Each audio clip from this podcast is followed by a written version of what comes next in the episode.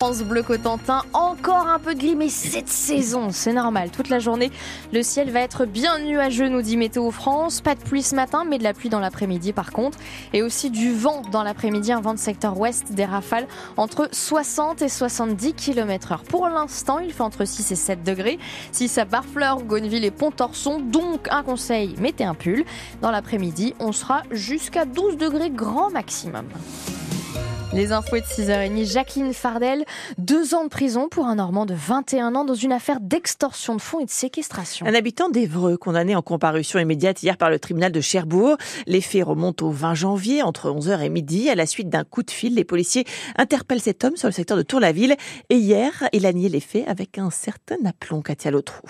Oui, transformant même l'audience du tribunal en véritable face-à-face avec la présidente. Vous vous perdez dans ce que vous dites, ose-t-il lui dire. Elle répond sèchement. Il y a de quoi Puis renchérit, allez, ça suffit. Il enchaîne, ouais, ça suffit. Le ton monte, les regards furieux. L'homme est jugé pour avoir séquestré une jeune fille dans son véhicule, exigeant d'elle 8000 euros, car elle venait d'endommager sa berline allemande, sous-entendant même que comme c'est une fille, elle pouvait se prostituer pour payer. Alertés, les policiers découvriront dans la voiture une jeune femme traumatisée. À la barre, l'homme s'énerve. C'est pas vrai, je lui ai demandé gentiment 8000 euros, je ne l'ai pas séquestré, je l'ai juste retenu. Colère de la présidente qui saisit le micro, c'est rare, et à scène ulcérée. Stop, sinon je vais sortir de mon devoir d'impartialité. Elle poursuit. Vous veniez faire quoi à Cherbourg? Droit dans ses baskets, il la regarde. Comme ça Et pourquoi pas revendre des stupéfiants? Trois téléphones portables, de l'argent liquide, du cannabis et même un couteau sur vous. Ça y ressemble un peu tout ça, non? Mais pas du tout, rétorque le prévenu. J'étais juste en soirée. Il n'en fallait pas plus pour le tribunal qui l'a condamné hier en 15 minutes à peine à 24 mois de prison. 24 mois de prison et la révocation d'un sursis de,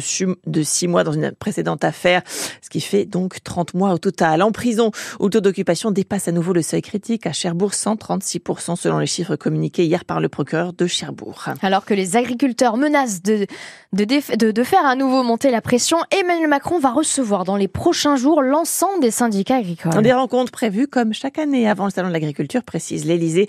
Aujourd'hui, c'est son premier ministre Gabriel Attal qui reçoit la FNSEA et les jeunes agriculteurs. Deux experts nommés par l'Agence régionale de santé pour se pencher sur l'offre de soins dans le centre-manche, notamment l'offre chirurgicale. Aujourd'hui, les cliniques de Saint-Lô et Coutances réalisent 10 000 actes par an, dont beaucoup de chirurgie.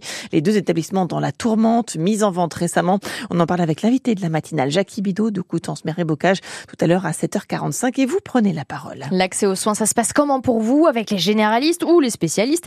Cet accès vous semble-t-il égal entre ville et campagne? Vos témoignages au 02 33 23 13 23. Les métiers de la santé et les besoins en infirmiers et aides-soignants. L'Institut de formation de Cherbourg ouvre ses portes aujourd'hui, 16h30, 19h30. On va en reparler dans une demi-heure. Faut-il fusionner les organismes de contrôle du nucléaire? La réforme gouvernementale de la sûreté nucléaire française est soumise cet après-midi au vote du Sénat. Réforme contestée par la gauche, les associations et les représentants de salariés. Elle prévoit la fusion entre l'ASN, le gendarme du nucléaire, et l'IRSN, expert du secteur. L'aéroport de Caen Carpiquet a le sourire. 9% de hausse de fréquentation entre 2022 et 2023. Près de 330 000 passagers l'an dernier. Pour cette année, des nouveautés comme l'ouverture d'une ligne saisonnière vers l'Irlande. L'aéroport qui doit aussi refaire la piste principale plus aux normes européennes. Des travaux prévus du 11 mars au 18 avril. Après l'épopée du manchois Pierre dans la Starac, on en redemande. Bah oui, on a encore envie de jeunes qui nous mettent des étoiles dans les yeux. Et ce sera peut-être l'occasion à partir de ce soir avec le coup d'envoi de la 25e saison de Colanta sur TF1. Émission qui a déjà révélé beaucoup de talents normands. Avant Pierre Garnier, beaucoup de Normands ont marqué les esprits via donc Colanta, mais aussi la Starac ou Masterchef Jeanne Stemar. En 2004, Mathieu Joanne participe à l'émission Star Academy. 20 ans après, il est adjoint à la culture à la mairie de Saint-Lô et aussi conseiller éditorial pour la maison euh, d'édition HarperCollins. Du côté de Colantin, on citera euh, Clémence Castel, un double gagnante en 2005 et 2018, aujourd'hui influenceuse sur les réseaux sociaux et présentatrice de l'émission La Petite Escapade sur France 3. Romuald Lafitte, candidat en 2004 et gagnant en 2009, coach sportif et propriétaire de deux salles de sport. C'est le cas aussi de Dorian Louvet, candidat en 2020. L'ex-contrôleur SNCF est aujourd'hui coach sportif et propriétaire propriétaire du restaurant à succès Paul et Léon à Caen. En 2022, il y a aussi Aurélien Tesson, gérant d'une pharmacie à Tilly-sur-Seul, très présent sur les réseaux sociaux. Enfin, en cuisine, Pierre Lefebvre remporte Masterchef les meilleurs en 2013. En 2014, il ouvre son restaurant gastronomique La Collade à Caen et depuis 2016, il est chroniqueur régulier pour France 3 dans l'émission Vous êtes formidable. Autant d'inconnus hein, que la participation à ces émissions ont propulsé sur le devant de la scène. Dans cette 25e saison de Colanta, les chasseurs d'immunité, il y a un nouveau Normand qui participe.